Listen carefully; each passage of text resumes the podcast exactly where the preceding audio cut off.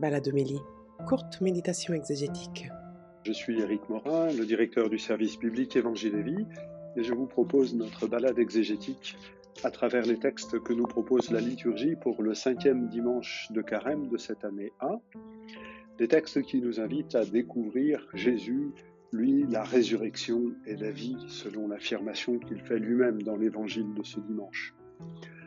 Auparavant, nous avons la chance vraiment d'entendre ce texte magnifique tiré du prophète Ézéchiel. Je vais ouvrir vos tombeaux et je vous en ferai remonter, ô mon peuple. Il s'agit dans l'ensemble de ce chapitre 37 euh, d'une vision que fait le prophète des ossements desséchés qui se relèvent, qui se redressent, qui sortent de leur tombeau et qui retrouvent leur consistance humaine progressivement en étant revêtus euh, de chair, de nerfs, de peau. Et la parole du Seigneur, euh, l'extrait que nous entendons, vient euh, de naissance à cette vision. C'est une promesse, une promesse de l'agir de Dieu. Il va ouvrir nos tombeaux pour faire relever le peuple, pour lui permettre de se rassembler et de revenir sur sa terre, la terre d'Israël. Euh, cette magnifique prophétie du retour à travers le symbole de, de la résurrection, tout simplement, euh, s'enracine dans un, euh, dans un terreau, dans une compréhension de l'histoire selon laquelle, puisque Israël a perdu contre les Babyloniens, alors Dieu lui-même a perdu contre les rois, contre les dieux babyloniens. Puisque Dieu a perdu, Dieu est mort. Le peuple lui-même est mort, puisque sa définition, c'est d'être le peuple de Dieu, justement. Et voilà que Ézéchiel, mais d'autres prophètes avec lui, euh, sont amenés à dire que Dieu n'a pas perdu, que Dieu n'est pas mort, et qu'il va justement faire voir sa puissance de vie en faisant sortir son peuple de son tombeau.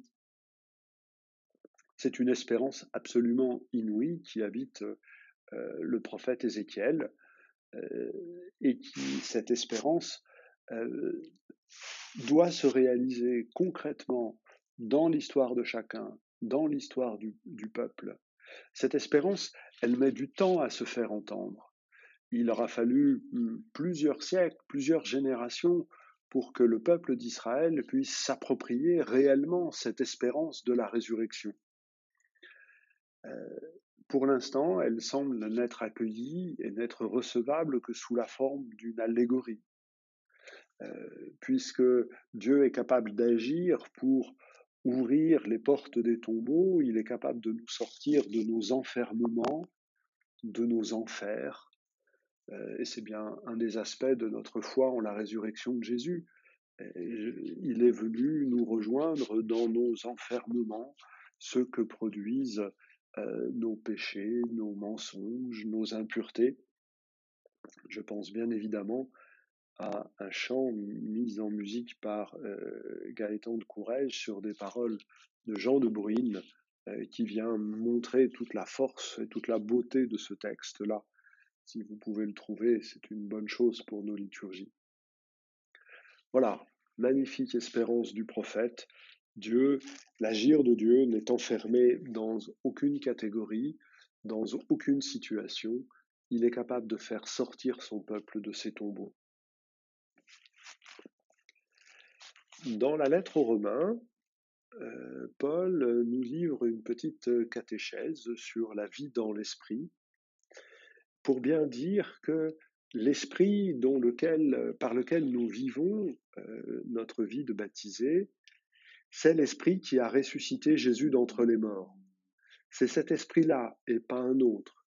L'esprit qui nous permet de dire que Dieu est Père et de l'appeler ainsi, l'esprit qui nous permet euh, d'être unis à Jésus, c'est l'Esprit qui a relevé Jésus d'entre les morts.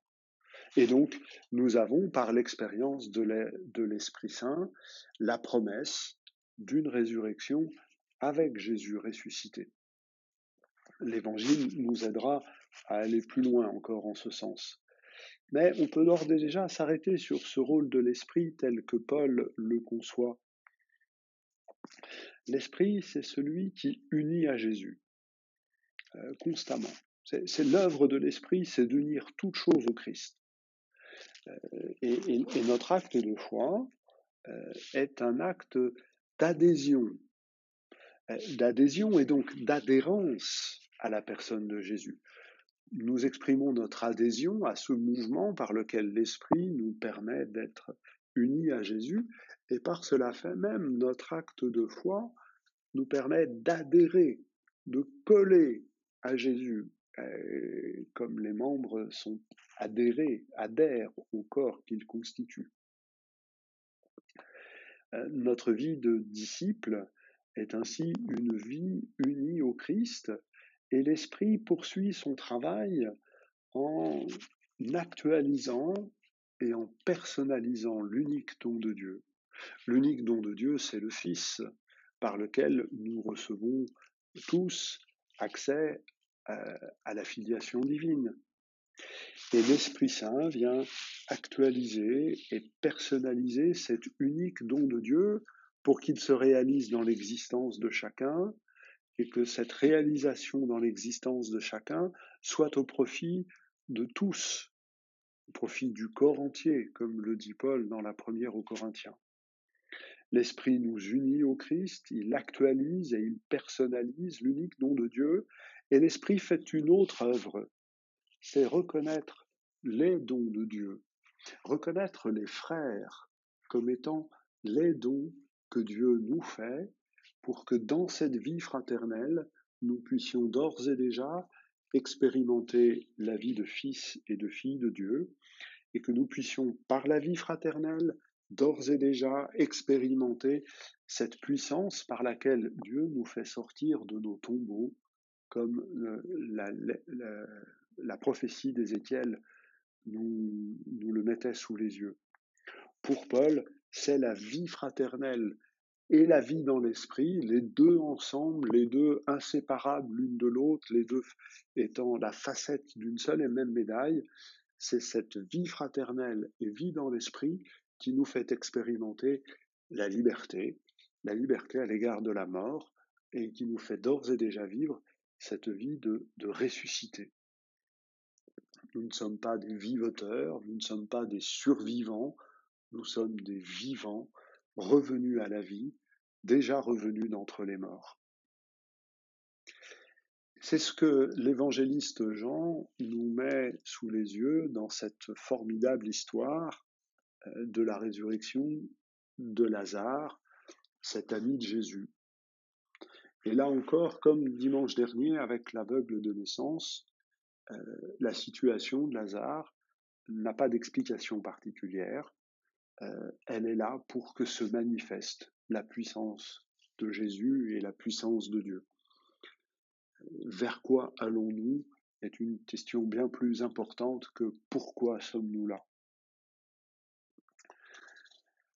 Arrivé devant Marthe, la sœur de Lazare, le dialogue s'engage et, Jésus dit Mais ton frère ressuscitera. Cette expression, à laquelle Marthe souscrit, puisqu'elle répond Je sais, il ressuscitera à la résurrection, ce vocabulaire employé dans ce dialogue entre Jésus et Marthe est un vocabulaire de foi. L'espérance fantastique et presque anachronique du prophète Ézéchiel est devenue maintenant possédée par le peuple. Euh, voilà, Marthe, euh, Pierre, Jacques, Jean, Thomas croient en la résurrection, c'est-à-dire qu'ils croient à l'intervention définitive de Dieu pour établir son règne, et que ce geste est un geste à portée universelle, les justes ressusciteront dans la lumière, les autres seront dans l'opprobre et dans les ténèbres. Et donc il est normal pour Marthe de pouvoir dire oui, je sais. Quand Dieu le décidera, mon frère Lazare participera à cet événement définitif, participera à cet événement de justice, à ce changement qualitatif de l'histoire par lequel toute chose entrera dans le règne de Dieu. Et la réponse de Jésus est proprement inouïe, proprement inouïe. Je suis la résurrection et la vie. Celui qui croit en moi ne mourra jamais. Par la foi, par cette adhérence, adhésion à la personne de Jésus, nous pouvons d'ores et déjà entrer dans cette puissance par laquelle Dieu relèvera toutes choses pour les conduire en son royaume. Sur le corps de Jésus ressuscité, et c'est la promesse qu'il fait à Marthe et à ses disciples, sur le corps de Jésus ressuscité se donne à lire, se donne à comprendre, se, se donne à croire cette puissance de vie qui relèvera toute chose à la fin des temps. Ainsi, parler de la résurrection de Jésus, ça n'est pas dire la même chose qu'à propos de Lazare. Ah, Lazare revient à la vie et les enfants au catéchisme demandent Et alors, après, il est remort Mais de Jésus, jamais nous ne disons cela. Jésus, revenu, euh, ressuscité, c'est celui qui, dans son corps, de manière anticipée, permet de rendre visible cette puissance de vie que Dieu déploie d'ores et déjà pour tous et faire rentrer euh, ce monde dans le règne de Dieu. Ainsi, les disciples de Jésus, et Jésus lui-même dans cet évangile, les disciples de Jésus, après la résurrection de Jésus, disent quelque chose d'inouï, quelque chose qui n'a jamais été dit de personne. Jésus ressuscité permet d'anticiper d'ores et déjà, par la foi et l'espérance, la résurrection à laquelle tous nous sommes promis. Voilà ce que Jésus est venu apporter. Voilà ce qu'il est venu ouvrir. Hein. Et tous les signes qui nous sont rapportés par l'évangéliste Jean euh, font ce lien entre la puissance de Jésus qui multiplie les pains et le corps de Jésus qui est le pain vivant descendu du ciel, qui euh, donne la vue à un aveugle et qui est la lumière du monde, qui ressuscite Lazare et qui est la résurrection et la vie. Les conséquences de cette histoire sont tragiques. Euh, à, la fin de ce chapitre 11, le Sanhédrin se réunit et décide que puisque Jésus est capable de faire de telles choses, alors la nation est en danger, et donc Jésus va être condamné à mort pour avoir ressuscité euh, Lazare. Voilà. L'absurdité du péché humain qui refuse la vie. Pourquoi? Parce qu'il la refuse, il n'y a pas de raison à cela. Euh, ce qui compte, c'est que la puissance de Dieu va pouvoir se déployer quand même.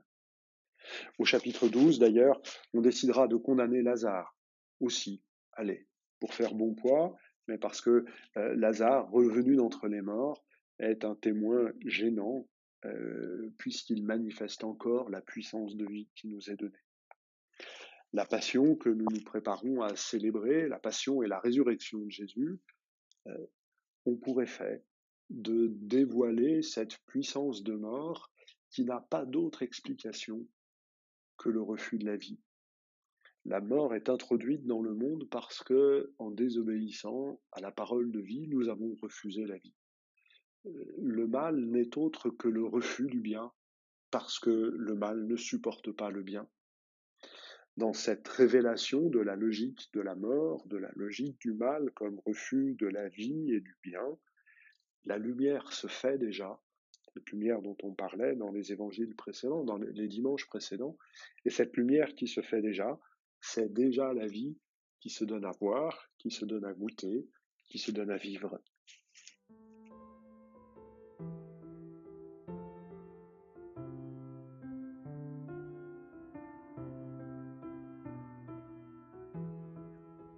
Je vous remercie et je vous souhaite bonne fin de carême avant de pouvoir parler bien prochainement des textes de la Semaine Sainte. À bientôt.